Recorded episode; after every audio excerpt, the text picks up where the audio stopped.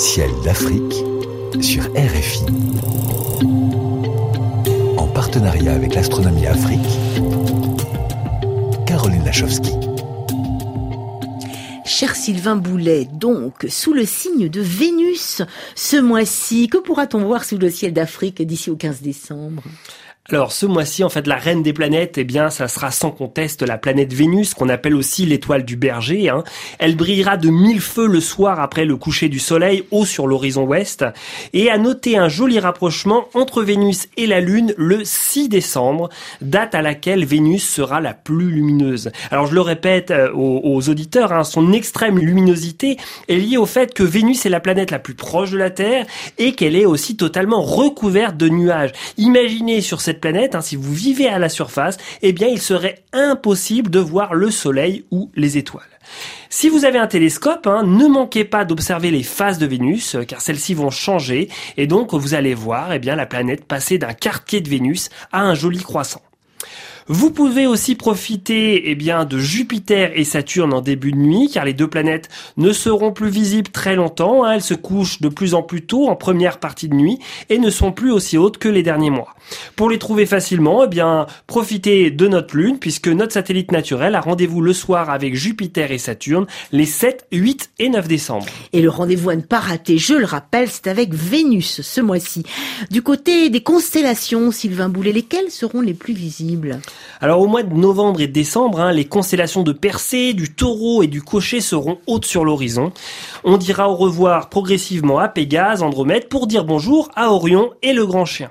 Alors proche de l'équateur et dans l'hémisphère sud, vous pourrez découvrir aussi les constellations de l'Éridan, de la Colombe, du Peintre ou encore du Burin. Alors il est étonnant de voir la différence entre les noms des constellations de l'hémisphère nord mm. et de l'hémisphère sud.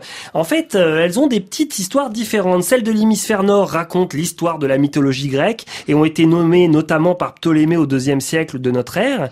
Et puis celles de l'hémisphère sud sont beaucoup plus modernes et ont été nommées à partir du XVIIe siècle lorsque les Européens sont partis explorer les mers de l'hémisphère sud. Alors parmi les astronomes qui ont contribué à nommer les constellations, on peut nommer euh, Johann Bayer, Johannes Evelus ou encore Nicolas Louis de Lacaille. Alors là on parle évidemment des constellations officielles puisqu'aujourd'hui on en connaît 88, on en a officialisé 88 qui ont été validées par l'Union astronomique internationale. Mais je suis sûr que dans vos pays, eh bien vous connaissez des noms de constellations qui ne sont pas officielles et qui permettent de raconter de belles histoires dans votre pays. Alors n'hésitez pas à nous raconter ces histoires et à les partager. Ah oui, on compte sur vous, chers amis auditeurs, internautes et astronomes amateurs. Quels sont les autres phénomènes astronomiques à ne pas rater jusqu'à la mi-décembre, Sylvain? Alors oui, Caroline, euh, les 30 prochains jours, il faut pas rater eh bien quelques belles étoiles filantes parce que voilà, il va y en avoir quand même pendant ces 30 prochains jours. Tout d'abord, dans la nuit du 17 au 18 novembre, il devrait y avoir quelques belles étoiles filantes appartenant à l'essaim des Léonides qui semblent venir de la constellation du Lion.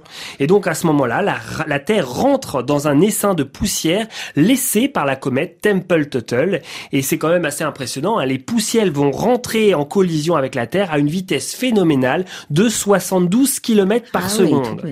et oui, et puis en parlant d'étoiles filantes, il faudra surtout pas rater l'essaim des Géminibles qui semble venir de la constellation des Gémeaux dans la nuit du 13 au 14 décembre. Et c'est un peu l'équivalent de nos Perséides en fait qu'on voit au mois d'août. Donc vous devriez voir quelques dizaines d'étoiles filantes par heure et en milieu de nuit, il n'y aura pas de lune dans le ciel donc vous allez profiter du ciel le plus noir possible pour voir les étoiles filantes les plus fines.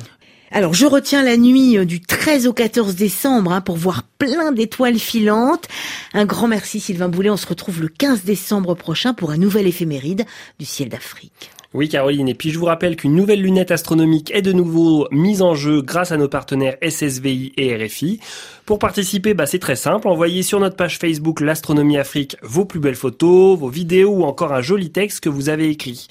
Et le gagnant sera annoncé le 15 janvier. Bonnes observations à tous et surtout bon su à tous. Et n'oubliez pas, le ciel est le plus grand écran. Il suffit de lever les yeux. Sous les étoiles, exactement en 2021 comme en 2022. Merci Sylvain Boulet.